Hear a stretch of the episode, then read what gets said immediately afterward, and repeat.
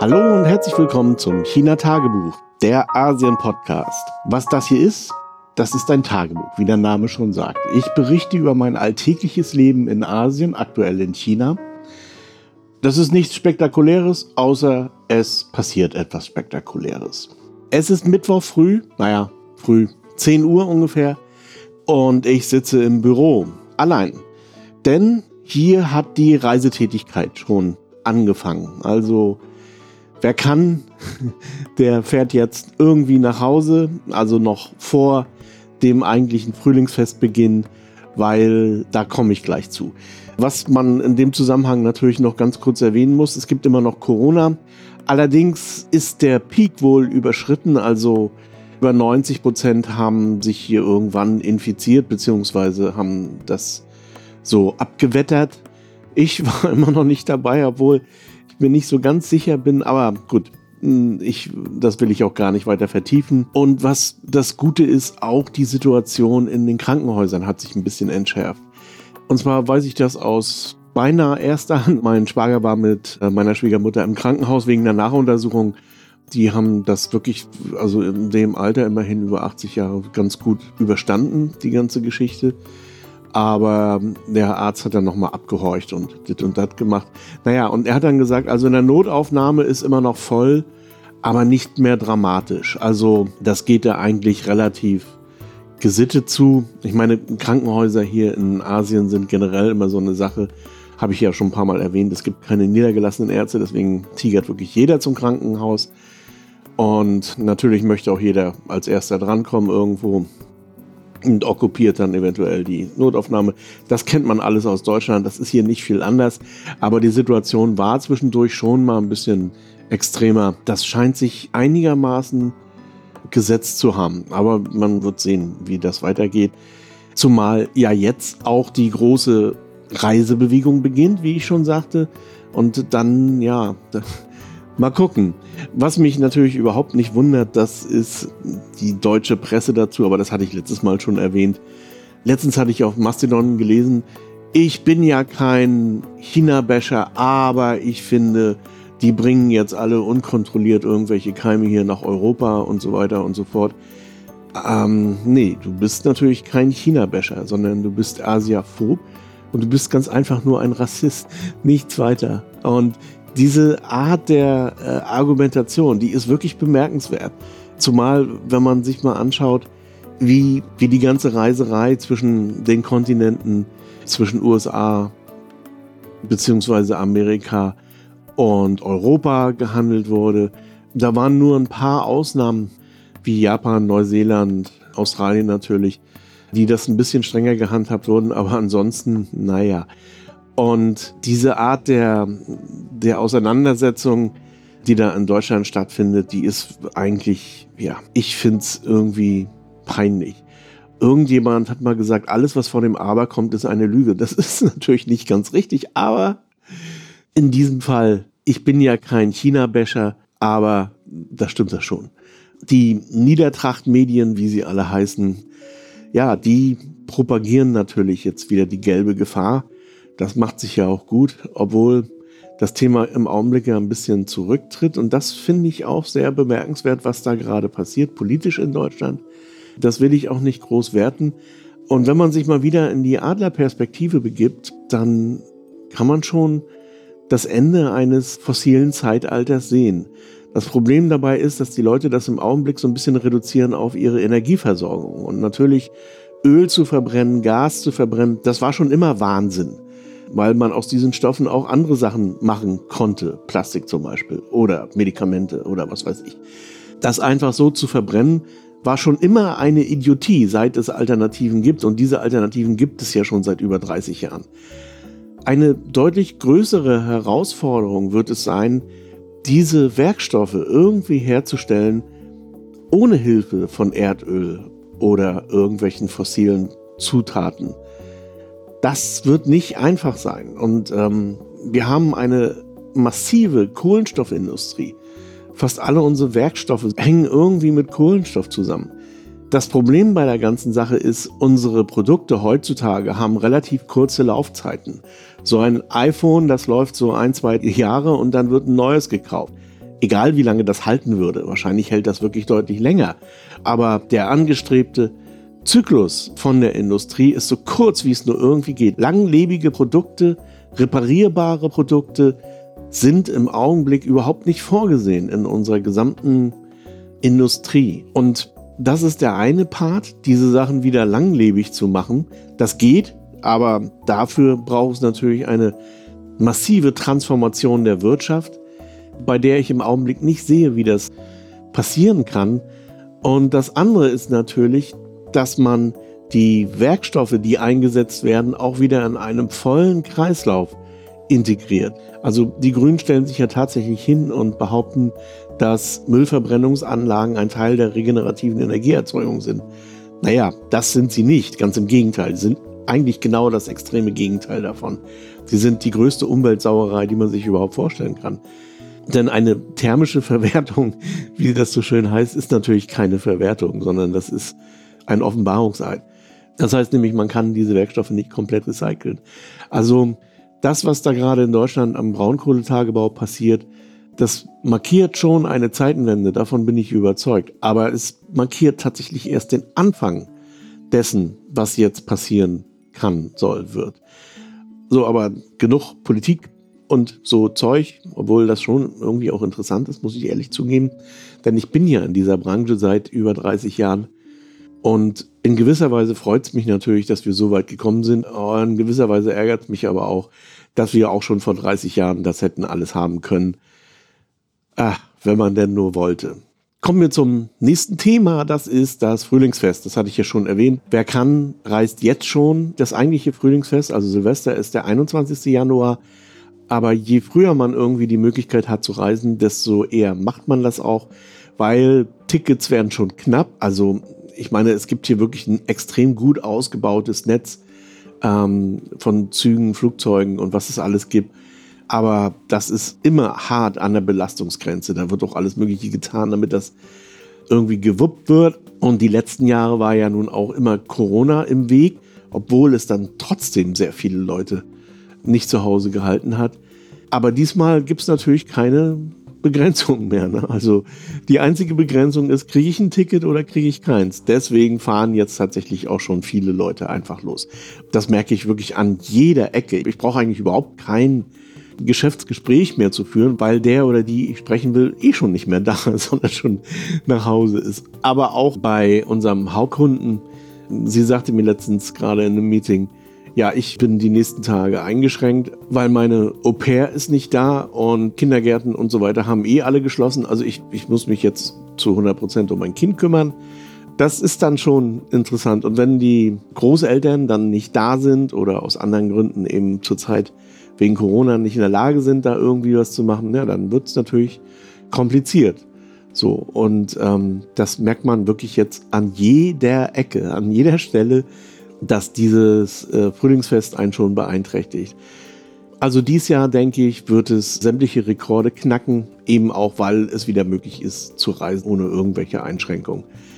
Außerdem sieht man jetzt auch draußen, hier gibt es ja so die Sitte zum Frühlingsfest hin immer so sonnengepökeltes Fleisch, also meistens Schweinefleisch und Geflügel in die Sonne zu hängen und das sieht man dann aller Orten hier. Ich werde mal ein Foto posten äh, in den Show Notes. Ja, das ist natürlich auch so ein beliebtes Fotomotiv, obwohl es zurzeit relativ wenig Gäste gibt aus dem Ausland, die sowas fotografieren wollten und für die meisten anderen Leute ist das eigentlich auch egal.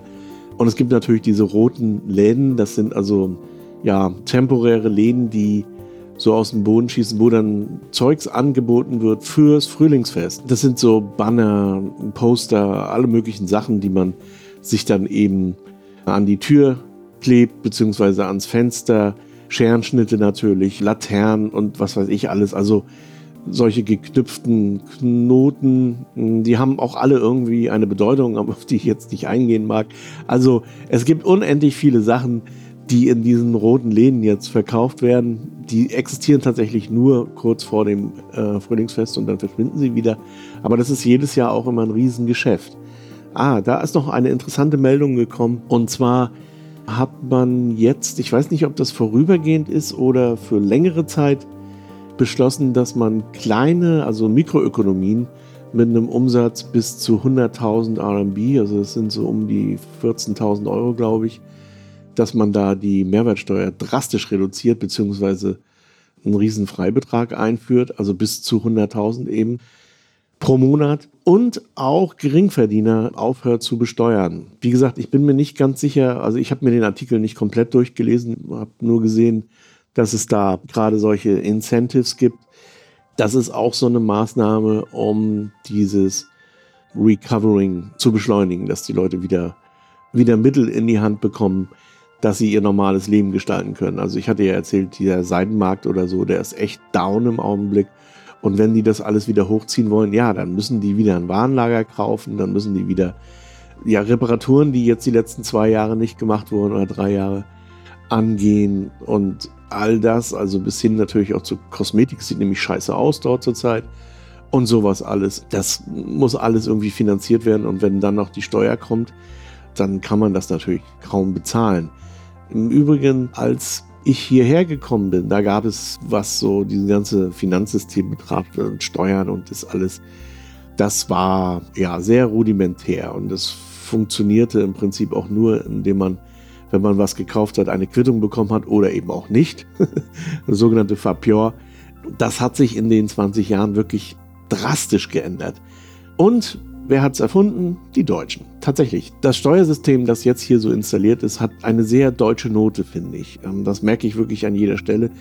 Und da durchzuschlüpfen, ist zwar immer noch irgendwie möglich, also das geht ja selbst in Deutschland, aber schwierig und man sollte es besser nicht machen. Und insofern ist so eine Steuererleichterung nicht nur Makulatur, weil man sich sagt, ach, halte ich mich eh nicht dran, sondern das ist schon wirklich ernst zu nehmen. Eine Sache zum Frühlingsfest finde ich immer ganz interessant, dass zwar die Reisetätigkeit ist extrem und die Bahnhöfe sind knackvoll und Flughäfen und so. Das ist wirklich der größte Scheiß, wenn man zu dieser Zeit irgendwie reisen muss. Mir ist das auch erst zwei, dreimal passiert, aber ja, das war eben unumgänglich. Das eine Mal sogar mit meinen Eltern. Da waren wir auf Hainan und mussten dann von Hainan zurück. Ja, das war, das war wirklich interessant. Aber ansonsten bleiben wir zu Hause und wettern das hier zu Hause eben einfach ab. Und wenn dann alle weg sind, also die Leute fahren dann eben zu den Orten, wo sie hergekommen sind ursprünglich mal oder wo noch Familie ist oder so, dann ist es echt leer. Und das ist mir letztes Jahr schon aufgefallen am Westsee da war niemand. Das war komplett einsam, richtig leer. Nicht wegen Corona, sondern einfach, weil die Leute alle irgendwie zu Hause waren. Und ich denke mir, das wird dieses Jahr noch viel heftiger sein, weil, wie gesagt, die, die letztes Jahr nicht gereist sind, werden dieses Jahr garantiert gereist sein. Das werde ich auf jeden Fall mal versuchen, mit der Kamera einzufangen. Mal sehen. Vielleicht gelingt mir das so ein bisschen am Westsee den leeren Westsee zu filmen. Das sind Bilder, die kriegt man ja so einfach nicht. Der Westsee ist eigentlich immer voll.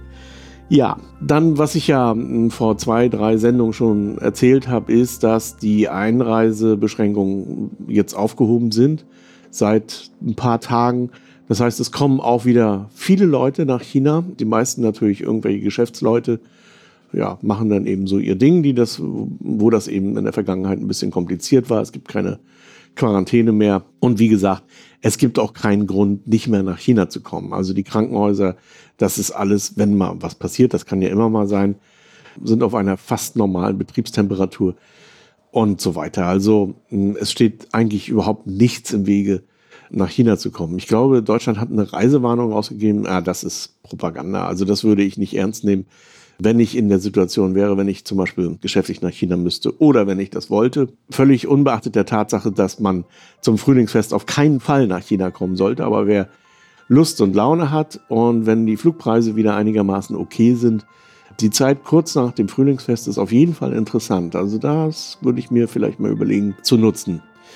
Ja, und in dem Zusammenhang werde ich immer wieder gefragt und tatsächlich auch im Internet kriegt man diese Frage regelmäßig vorgesetzt, was kann ich denn Chinesen mitbringen oder Leuten in China mitbringen? Früher war das relativ einfach zu beantworten. Da gab es zum Beispiel Sachen in Deutschland, die es hier nicht gab. Aber das ist mh, hm, nicht mehr so viel. Und ich habe mich tatsächlich mal gefragt, was gibt es denn tatsächlich nicht hier?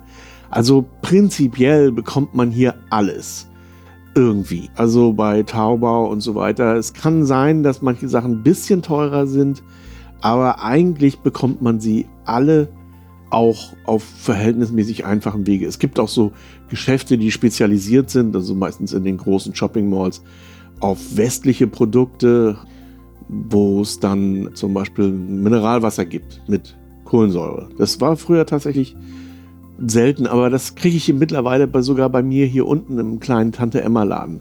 Also auch das ist nichts mehr, was man irgendwie, was man sowieso nicht mitgenommen hat. Ich weiß noch, vor 2007 oder so, da hat mich jemand gefragt, habe ich gesagt, bring Avocado mit. Sowas gibt es hier nicht. Ja, mittlerweile werden die hier in China selbst angebaut. Ich glaube auf Hainan auch.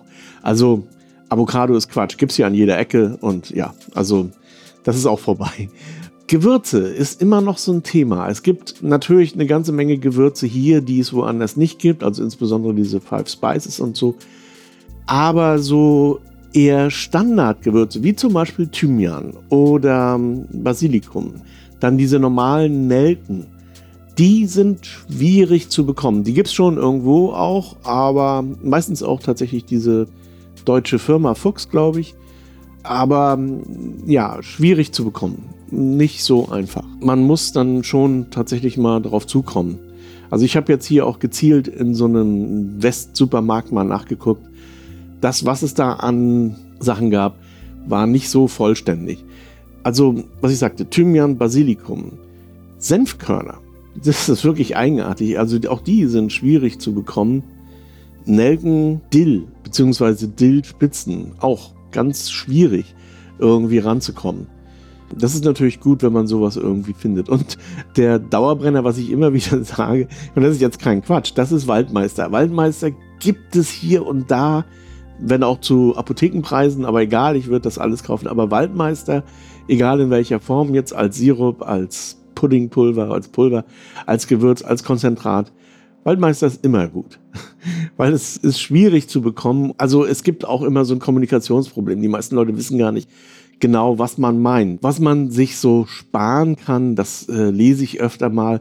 Ja, als ich 2005 in China war, wollten die Frauen immer Kosmetika haben. Ja, vergiss es. Also erstens, die Kosmetika aus Deutschland waren immer nur zweite Wahl. Also das, was die Leute eigentlich haben wollten, waren Kosmetika aus Japan und aus Korea. Und das gibt es mittlerweile auch in jeder Mall, überall. Ähm, es gibt da relativ wenig, was man hier aus dem Westen haben wollte in diesem Bereich, außer natürlich ist es irgendwie bio-organisch und irgendwas. Also zum Beispiel Henna-Färbemittel oder so. Da kann man sich auch in Korea und Japan leider nicht so sicher sein, ob das komplett chemiefrei ist. Wenn man sowas mitnimmt, also ja, Henna Schwarz zum Beispiel oder solche Färbemittel auf biologischer Basis, Haarfärbemittel, ähm, dann ist das so willkommen. Aber irgendwelche Tagescremes und hier und da und Bodyshop und schieß mich tot, das ist eher peinlich. Also das würde ich schon lassen, sowas mitzubringen. Das ist auch so ein bisschen ja, ich weiß nicht. Ich, ähm, ich muss mal wieder den Zonendödel raushängen lassen. Da gab es in der Ostzone so eine Kinderbuchreihe, die hieß Ottokar Dommer. Und die wurde immer zum Ende des Schuljahres vorgelesen. Und ich habe selber diese Bücher nie gelesen tatsächlich, sondern ich habe die immer nur gehört, die Geschichten am Ende des Schuljahres. Beziehungsweise es gab wohl auch Filme, die, da kann ich mich ganz dunkel dran erinnern. Naja, jedenfalls ist da eine Geschichte, wo die Tante aus dem Westen kommt und dann die ganzen Geschenke auspackt. Und das, ich kann mich gut erinnern, das war wirklich so, wenn so Westpakete kamen, dann rochen die alle sehr intensiv, also Kaffee und das und das und Kaugummi und so. Das war so eine Melange, so eine Geruchsmelange, die ja sehr verführerisch war. Jedenfalls Otto Kadommer ist genervt von dieser Tante, die immer sagt, riech mal hier und riech mal da und riech mal da. Und dann geht er zum Kühlschrank, holt Harzer Käse und sagt, riech mal hier, DDR-Käse. So kommen sich die Chinesen auch vor, wenn sie hier Nivea-Creme angedreht bekommen. Also das würde ich eher lassen, weil das, ist, das wird peinlich. Es gibt auch so ein paar Sachen, die traditionell nicht verschenkt werden. Ah, das äh, will ich jetzt auch nicht groß aufrollen, aber es gibt bestimmte Geschenke, die man einfach nicht macht. Und da sollte man sich auch informieren, was man auf keinen Fall verschenken darf und in welchen Farben. Farben ist ohnehin so ein Thema auch nicht. Also es gilt in Deutschland oder jedem anderen Land der Welt, wenn man ein Geschenk mitbringt, wenn man jemandem einen Gefallen tun möchte, dann sollte das etwas Persönliches sein. Diese Sachen, mit denen man versucht, Mangel auszugleichen, ja, da ist nicht mehr viel Mangel und das sind wirklich sehr spezielle Sachen und da muss man dann vielleicht auch nochmal anfragen bei den Leuten. Aber ja, solche Sachen wie Schokolade oder so, das ist alles Quatsch. Also das nicht. Auch Gummibärchen, die gibt es hier im Supermarkt. Ne? Also das höre ich auch öfter. Ja, Gummibärchen oder so. Quatsch. Ah ja, eine Sache, dänische Lakritz gibt es hier nicht. Da habe ich auch schon intensiv gesucht nach Gajol und Bunk und so weiter. Oder eben die etwas besseren. Möglicherweise gibt es die auch, aber damit könnte man zum Beispiel mir einen Gefallen tun, wenn man mir sowas mitbringt. Allerdings glaube ich, sind Lakritz bei den meisten Chinesen nicht unbedingt das, was man sich wünscht. Das ist ja auch schon bei den meisten Deutschen so, dass das nicht unbedingt so der Geschmackshit dort ist, bei mir schon. Aber egal. Witzigerweise gibt es hier diese, diese Gewürze, aus denen man, ich weiß gar nicht, woraus Lakritz hergestellt wird, aber es gibt so dieses Rootbier oder so, ne? Das gibt's hier natürlich. Und es gibt auch viele Sachen, die schmecken so wie ähnlich wie Lakritz, aber es ist eben kein Lakritz. Also Lakritz würde ich mich freuen, aber 99,9% der Chinesen definitiv nicht.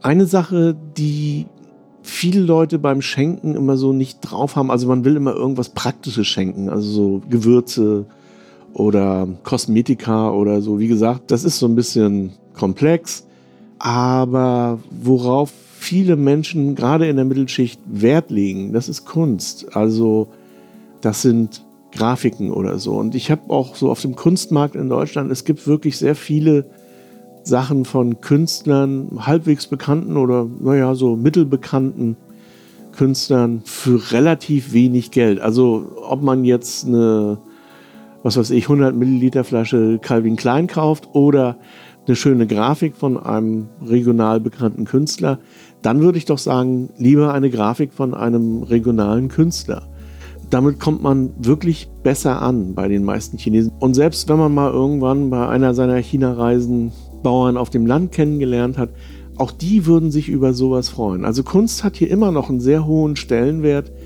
im Ansehen. Und ich glaube, als Geschenk funktioniert das gut. Ja, es gibt so ein paar, auch da gibt es so ein paar Codes, was man vielleicht verschenken kann oder vielleicht auch nicht. Aber da würde ich nichts drauf geben. Also da spielt wirklich die Geste eine deutlich größere Rolle.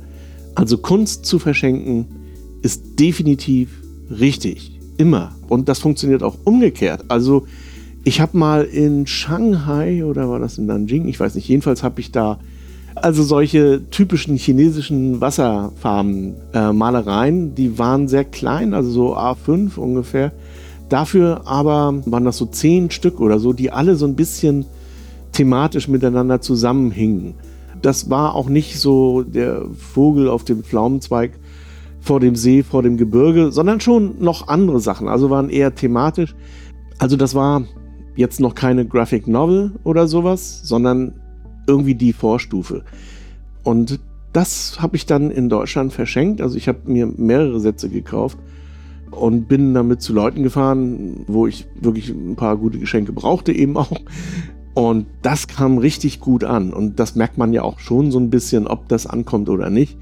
Das ist immer eine gute Wahl. Die meisten Leute bringen so Fächer, Tücher und so Kram mit aus China, um das zu verschenken. Ist auch okay. Äh, Mache ich auch natürlich. Also solche Sachen, gerade Seidentücher kommen natürlich auch immer gut an. Fächer, ja, ist nett einen zu haben, aber gut, ist jetzt auch nicht so das Ding, was man irgendwie benutzen würde, vielleicht in Deutschland. Aber solche Kunst, das ist schon irgendwie anders. Und dabei will ich es auch mal belassen. Was ich sonst noch so gemacht habe, also ich habe sehr viel gearbeitet, ich habe echt viel zu tun. Wir machen jetzt gerade in Vorbereitung der Boot in Düsseldorf so verschiedene Werbesachen für eine chinesische Firma. Ah, also das muss auch alles noch vor der Boot irgendwie fertig gedruckt werden.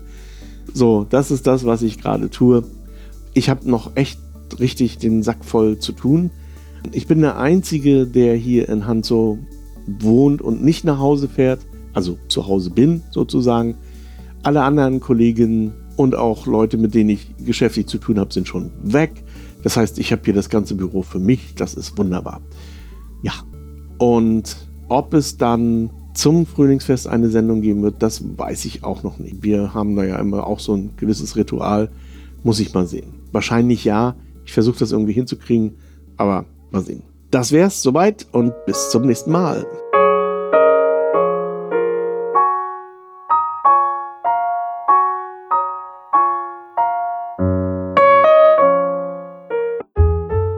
HC Andersen.